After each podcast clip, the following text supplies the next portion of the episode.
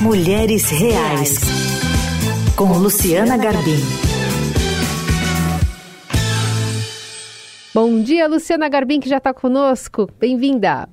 Bom dia, Carol. Bom dia aos ouvintes. Bom dia aos ouvintes. Uma pergunta que você faz na provocação, inclusive, do título da sua coluna no Estadão é por que mãe ter carreira faz bem para os filhos? Responde algumas das nossas perguntas internas também, né, Lu? Mas se encontrou algumas das respostas em um livro lendo por aí.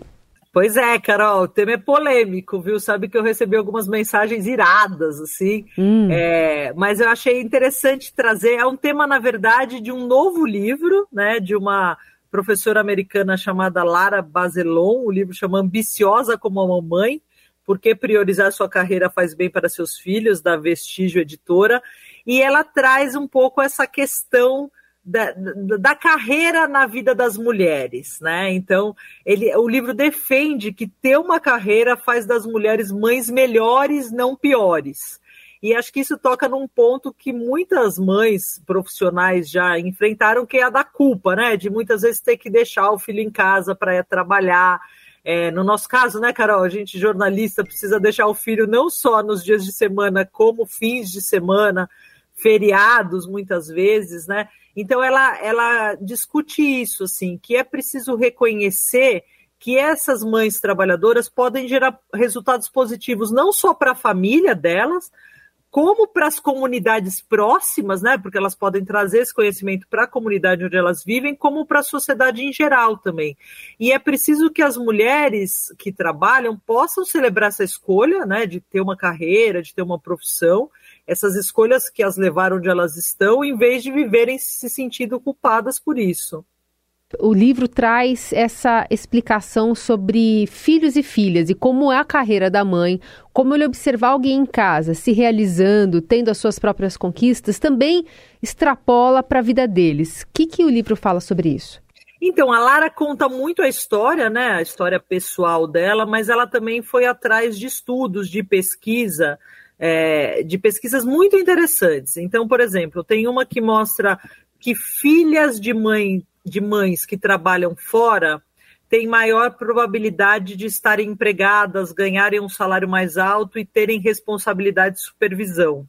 E já os filhos dessas mães que trabalham fora têm maior probabilidade de cuidar dos próprios filhos e de, claro, né, já adultos assumirem responsabilidades domésticas, né? Então, porque acho que eles veem essa divisão ali de tarefas domésticas em casa e eles acabam reproduzindo. Né? Teve um estudo que foi liderado em 2018 é, por uma professora da Faculdade de Administração de Harvard que avaliou 100 mil pessoas em 24 países, né? países é, desenvolvidos. E, e, concluiu que os filhos de mães que são empregadas, né, que têm alguma função, algum emprego, eles são tão felizes quanto os filhos de donas de casa, que esse é um medo também de muitas mães que trabalham. Ah, será que meu filho vai ficar sozinho, infeliz ali em casa, né? Então, o que, que, que, que esse livro reforça muito? Olha, é, muitas vezes não importa a quantidade de tempo que você passa com seu filho, e sim a qualidade do tempo, né? Então, pode ser que as mães que trabalham elas, elas tenham menos tempo disponível para ficar ali com as crianças, com os adolescentes, mas, se ela fizer desse tempo disponível um momento de muita qualidade, de ótima convivência, ela consegue suprir esse, esse buraco que deixou da, da falta de quantidade. Hum. Então, ele foca muito nisso, né? Acho que o ponto central do livro é o sucesso no trabalho e o sucesso na maternidade não são excludentes. Então, isso é o que fica de mais forte quando você lê o livro da Lara Bazelon.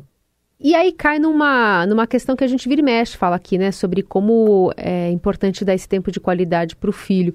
Eu em casa tento. Meus filhos de vez em quando me veem assim meio cansada e sabem que eu estou estudando, que eu estou trabalhando e tal, e eles falam: ai, mãe, por que, que você está estudando? Né? Eles querem saber por que, que a gente se coloca nessa situação que para eles é dolorosa. E às vezes falam: eita, estou passando essa mensagem para eles. E aí eu tento encontrar até em mim essa resposta, dizendo que, olha, eu estou encontrando também realizações nesse caminho. Tá difícil, mas eu estou aprendendo tanto, estou achando tão interessante, eu estou conseguindo tanta coisa. Porque às vezes é, depende de como a gente externa isso para eles. Se a gente mostra sempre a derrota, por mais que por dentro a gente esteja de alguma forma realizada, talvez é, ter essa conversa mais franca e, e, mostrar que dentro da dificuldade, do cansaço, também tem o prazer.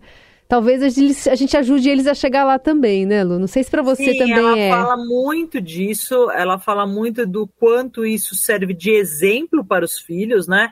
E do quão importante é a forma com que você apresenta isso, é. né? Ela traz uma questão também que eu achei muito interessante, que é essa questão da ambição, que às vezes, se a mulher diz que é ambiciosa, hum. ela tem uma, tem uma carga meio pejorativa, negativa nisso, né? Então ela lembra que enquanto ser ambicioso, buscar realização profissional costuma ser um atributo muito valorizado nos homens, para as mulheres ainda é apresentado como contrário à boa maternidade. Parece que você está pondo a sua ambição na frente dos seus filhos, Total. sabe? Isso ainda é, é, é, mal visto assim na sociedade, mas ela chama atenção para o fato de que para a maioria das mulheres, para das mães ali, trabalhar é um meio de subsistência, né? Então, muitas vezes não é só uma escolha, ah, escolho ficar em casa ou escolho trabalhar, não.